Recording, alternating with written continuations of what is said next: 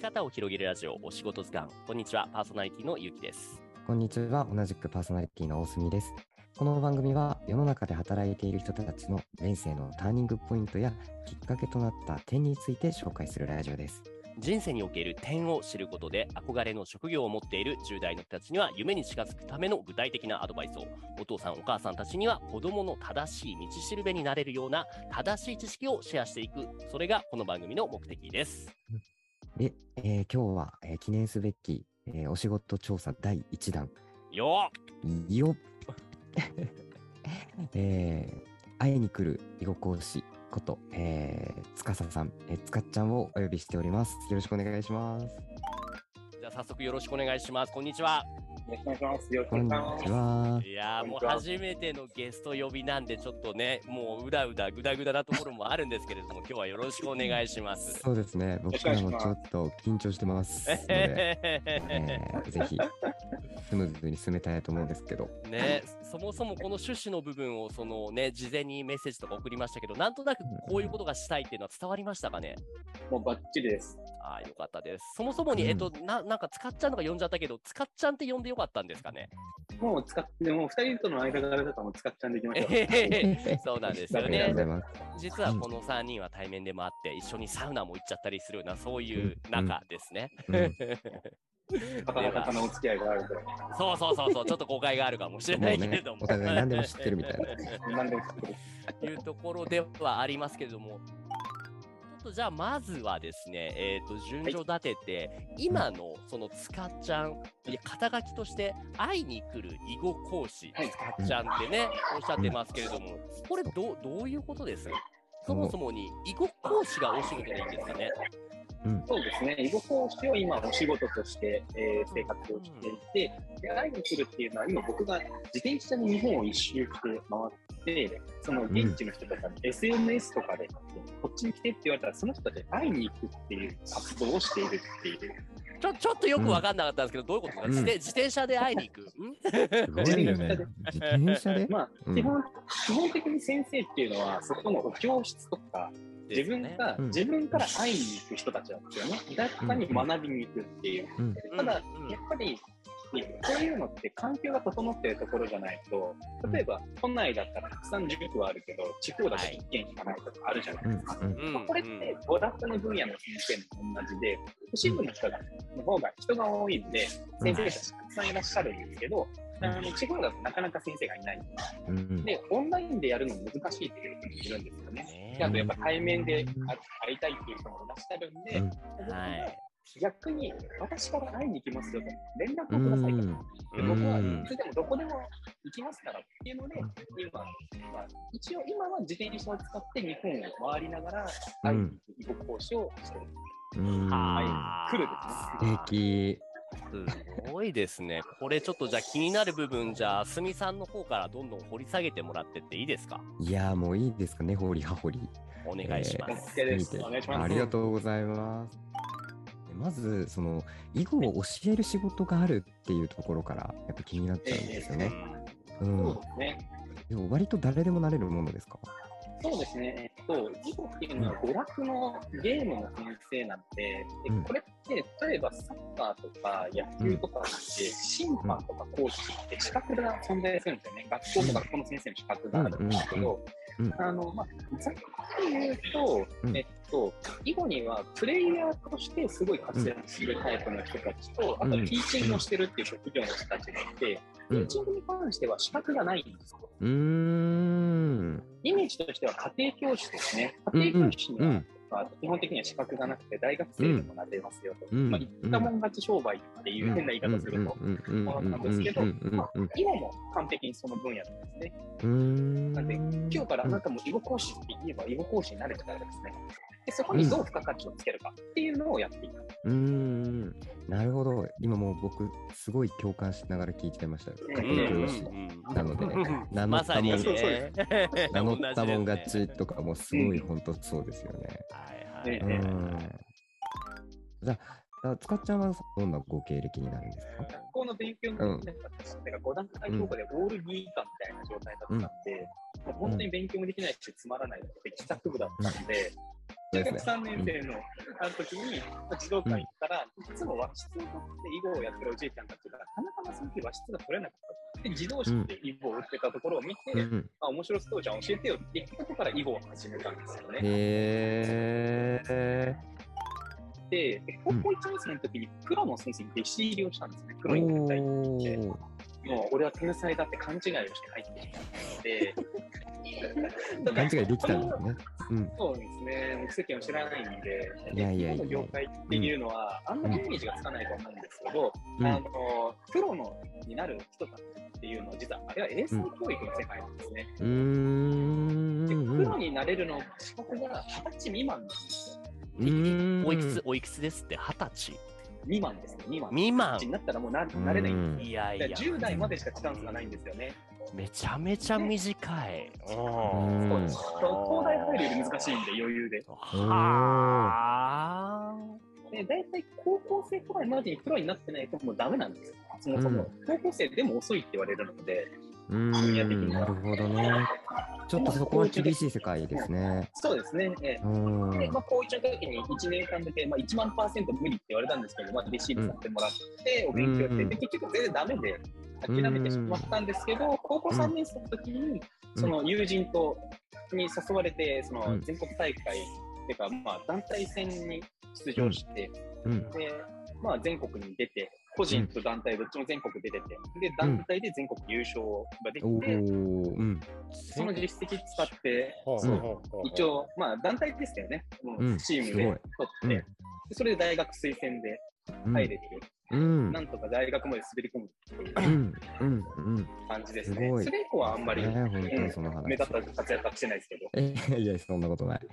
えー、ま一応そうですね、あれですよね、その大学の推薦で、えー、いい大学入れてますよね。いい大学。そうですね、早稲田に。ね。愛いちゃう。すごいですよね、これ。今のなんか、さっちゃんのその、囲碁講師の様子をもう少し聞きたいなと思ってて、ええ。で、その逆につかっちゃんぐらいでは、えっと、つかちゃんの経歴としては、例えば学生の時に、えー全国一位を取ったとか、ええ。そのプロに1年間弟子入りしてたとか、まあ、その頃のすごい努力とかがあったと思うんですけど、そうじゃない人とかでも講師やってたりとかってするんですか？えかなりそういう方もいらっしゃいますね、うやっぱり。んあのまあ、今は特にすごいいろんな方がいらっしゃって、本当に10年くらい前だと女性しかインストラクターっていう職業いなかったんですね、講師職業は。面白い。うん。まあ、やっぱり稼げない、稼げないんですよね。この職業的に。あの、うんで、なるほどな。んか男男子は普通に就職をして働く方が手堅いっていう人が多くいらっしゃうって、ーん。あのでやっぱりプレイヤー人口の大半が男性なんです。うん。うん。なので、女の子たちがやると、女の子に指導してほしいおじいちゃんたちがたくさんいらっしゃるんで、うん女の子は稼げる。うんそれをなるほど。すると、男は業界的には男は稼げないっていう認識が強かったんですよ。なるほど。なるほど。なんでしょうね。すごい失礼な言い方を語弊をしてるっていうと、うんその、うん教えたスキルはどうでもよくて、どちらかというと、花がある子う。っていうのが優先されてた時代っていうのは10年くらい前、10年とかなるほど。今は違うんですね。ね。今はちゃんとその指導に特化してる人たちがちゃんと出てきて、専門的にやる人が増えてきたんで、男性も増えてきたって感じです。う僕もーんその囲碁を教えたいっていうよりも、そもそも教育分野の人間だったので、教育っていうのにフォーカスをして使っているっていう。うーん。まあ今の話を聞いていると、うんそのは囲碁っていうのは、そのセカンドキャリアとしてそういって教えるお仕事っていうのがね、いくつかあるってお話でしたけども、逆にええ。全く囲碁と関係ない仕事をしてた人が囲碁講師になるみたいな逆パターンっていうのはあんまりないですかね？そう囲碁に出会って、ドハマりして囲碁の先生やりましたみたいな人は何人かいらっしゃいます。うーんそういう人もいらっしゃいます。まあ、でも、多くの人は、なんでしょうね、その、どうしても、まあ、ゲーム、教育分野とは別で、その、ゲームに関して言うと、やっぱりうん上手い下手っていうのが存在するんですよ。うん自分の実力が低いから教えるのがはばかられる。はい間違ったことを教えるんじゃないかっていう不安になるから、教えれないっていう人がすごい多くいるんですよね。うんうん、ありそう、すごいありそう。っていうのはどう？あんまり関係ないんだ。なんか僕からすると自信持って教えてくれれば、もうそれで結構、なんか素人から見るとそこまで差が出ないんじゃないかなって失礼な言い方ですけれども、感じちゃってそう、おっしゃる通りです。あの、やっぱり、プレイヤーの中にがっつり入ってる人たちっていうのは、その、うんやっぱ上にいくらでも上がいるんですよ。うんうんうんうんで、今は AI とかもあって、全然人間よりも優秀なものって、実力的にね優秀的なものはあるんですけど、うんなんか、それを見てると、なんか正しいことを教えようってしちゃう日本人が多いんですよ、やっぱり。ああ、正しいことをね。ややっぱりね、ミスを恐れてる人がめちゃくちゃ多くて、うんあの間違ったことを教えてもいいんだよっていうう。んなんでかっていうと、日本の歴史の教科書だと5年経つと内容変わっちゃうんですよね。確かに歴史の解釈変わってたうんりとか。うんそれは昔は間違ってたんじゃなくて、経験してみたら新しい考え方が入ってきただけなんですよね。うん、面白い。そうだから、そこはあんまり実は、まあ、本当はそこまで不安を抱えずにやってもいいんだっていうのが結構今、認識として広がってきて、今、セカンドやってたりとか、全然違うことやってた人が囲碁を始めて、囲碁を教える仕事入ったりっていうことがだんだんと広がってきたんですよね。面白いですみさんの方はどうです？その教えてて、その正しいことを教えないといけないっていう家庭教師が多いと思います。それとも間違っていてもいい、他に大事なことがある、そういった考え方で家庭教師をされている人の方が多いって思います。すみさんう的には。ん。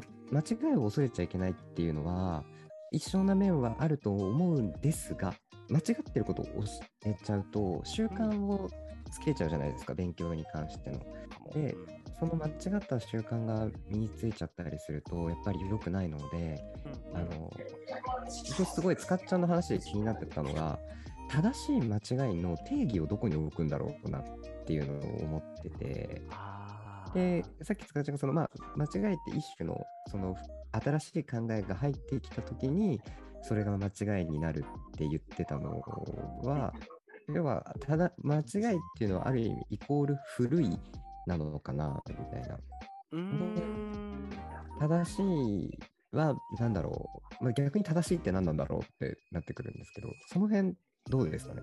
教育科学難しいのは、うんあのもう全然違うところっていうのは、例えばうんこういうのって、教育っていうのは、ある種、結構根底が普遍的なものなんですよ。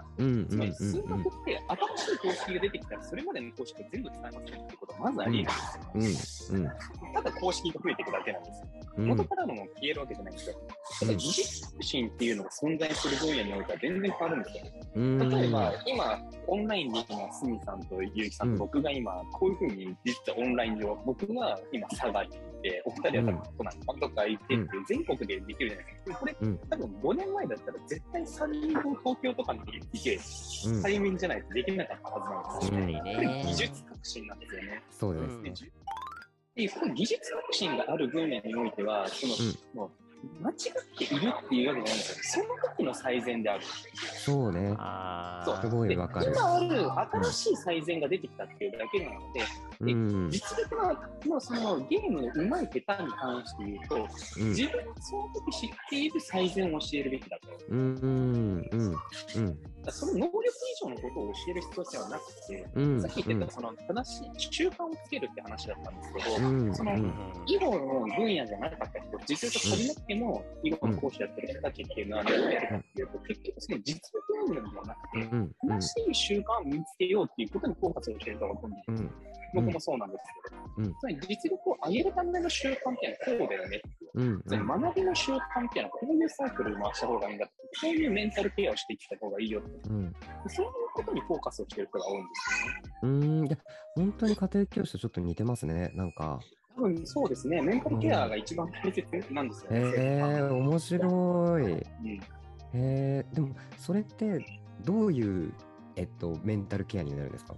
そうですね。例えば、基礎の分野っていうのは、うんもっと教育分野でもある種シビアで、なんでかというと、うん。対戦をすると必ず勝ち負けがついてく。るうんうんうんやっぱり、なんでしょうね、受験生だったら、すごい勉強してるのに、点数が上がらない、点うん。っていうのかな、なんか得点が伸びないと、うん。うんわかるわかるすごいわかるううん。んすっごい頑張ってるのに、この子は点数が伸びないっていう時、うん。絶対あると思うんありますあります。壁がね硬い時高い時。そう。そう。めちゃくちゃ、頑張ってるはずなのに、うん。できないと、もうなんか勝てない、柔軟連敗してます。うん。そうメンタルのケアの仕方とか、それがどうやるのかっていうと、うん。結構僕はそれはその人を見てるっていうのがすごく大切、その人とのコミュニケーションがすごく大切で、うん。この人はお尻を叩いてあげた方がいいのか、うーん。それとも単純に問題点だけ指摘した方がいいのか、うん。うん。うん。それともその人の話を聞いて、そうだよねって言って受け止めてあげる方がいいのかとか、そこは結構ですね、ねあの人に乗り切りなんですよね。うん僕もね、女性男性でも違ういや、教えてて思いますよ。僕もやっぱり 間違ってるのをなんかストレートに指摘したら、それによって余計ね、へこんでしまう人もいれば、それによってすごい助かったって、どんどん効率的に前に進んでくれる子もいて、本当に千差万別ですよね、使っちゃんそうですね。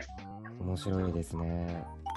そうすると今のそのつかちゃんのこのお仕事してるどんな相手が多いですか？お客さんになるんですかね？生徒さんというかね、そうですね、まあ、会いに行くっていうの、会いに来るっていうのは、まあ、実際お客さんになるかどうかはかなり関係がなくて、うん単純に僕の話を聞きたいとか、ん日本一周してる変なやつの話を聞きたいっていう人結構いるんですよ。囲碁以外のところに行くこともすごく多くて、単純にまあ、こういうのっていうのは、やっぱり、その先生を好きになるかどうかなんですよね。あの先生のコミュニティって全部ほぼ同じなんですよ。言っちゃうと。あわかるわかるうんただ、なんか、この先生に聞きたいっていうのが一番大きいんですよね。うんだから、なんか強烈なアイコンであったり、強烈な何か、その人に魅力があるっていう。じゃあつかちゃんのこう仕事を続ける原動力になってる面とかってありますか？ああ、そうですね。まあ、これはもう完全に僕の場合、未来の話になっちゃうんですけど、うんうんうんあの僕はその今の先生が今やっている、まあ、得意なことを使って、えーうんあの仕事をしてるんですよね。あの、うん今の先生って聞くと娯楽なので、よく言われるのが、うん使っちゃんはいいよねって、好きなことを仕事にできたから、うんすごい幸せでしょってよく言われるんですけど、うんあの、実はそれって僕の認識とすごく間違っているんですよね。実は僕、囲碁は好きじゃないんですよ、そこまで。えー、うどうーいうんこぼ僕は囲碁は得意なんですよ。プレイをするのが得意なだけであって、あの好きかどうかって言われたら、多分僕の好きなことリストからはトップ10から外れるんですよ。うんそんなになんだ。でも意得意なんですね。僕の好きなことっていうのは、こういうふうにみんなとお話をしたり、その、のお話をしたり、教えることっていうのが結構好きなんですよね。伝えることとか。なんで、そっちの方がかなり上に来てるので、だからはっきり家庭教師でもよかったんですよ。正直。うんうんうんうんうんでまあ、その原動力になってるっていうのは、まあうん。こうコミュニケーションを取るツールとして囲碁を使ってるっていうのと、うん。うん。あと、この先ですね、まあ、僕はざっくり言うと世界平和を目指していて、おー。海平和大きく出ましたね。もうもうぶっ飛ぶんですよね。いいっすね。まあ本当に僕はそのまあ目指しているものが僕の中の人生のテーマってはっきり言っていて、うん。まあ、人が笑顔になる瞬間を作るうんうん。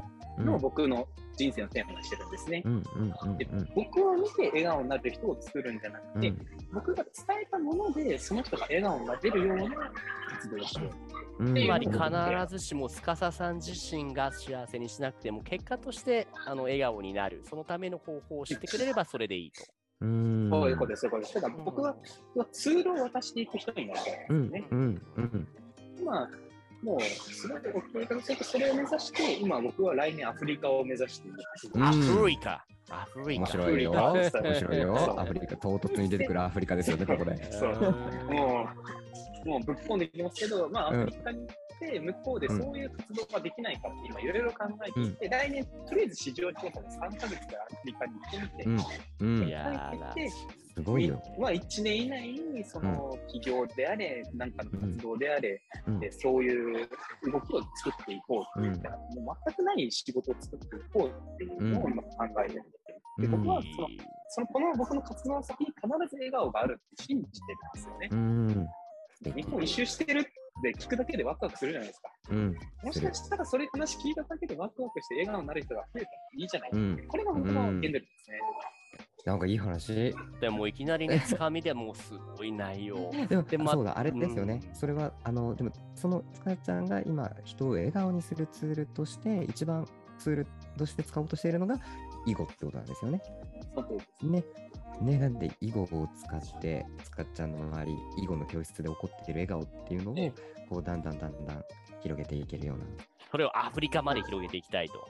うん。そうですね、もうアフリカって、なんかざっくりしたイメージで、やっぱり発展途上で肉体労働してて、で食うや食やわざるやみたいなうん。イメージがあって、そんな娯楽してる暇ねえだろみたいなイうんメージがあるかもしれないんだけど、うんだからこそ誰も行かないじゃないですか。う。うんん誰かの手がついてるところに行くのは安全だし面白いかもしれないんですけど、僕はちょっとそこに魅力を感じないんですよね。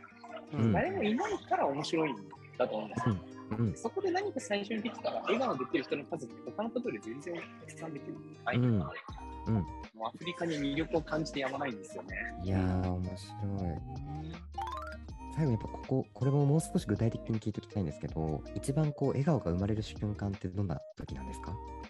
肉自体でその笑顔が生まれる瞬間っていうのは、勝負事なんで、やっぱりその障害がついた時になってしまうんですよ。うんうん目指してるものはそれではなくて、終わった後にその人たちが仲良くなって話をするきっかけになったりとか、うん。うんうんその後じゃあ、この後ご飯行きましょうよとか、うん。うん。その最初のきっかけになる、全く知らない人たちが友人かのようになれる、うん。うんこれが魅力なんじゃないかな。うん。一番笑顔になれる瞬間。昨日の敵は今日の友みたいな感じですかね。そう、そんな感じです。ピカチュウみたいですね。そういう感じだ。ああ、なるほど。そうやって、こう、囲碁を通して人と人がつながっていくってことですよね。次週へ続きます。ご清聴ありがとうございました。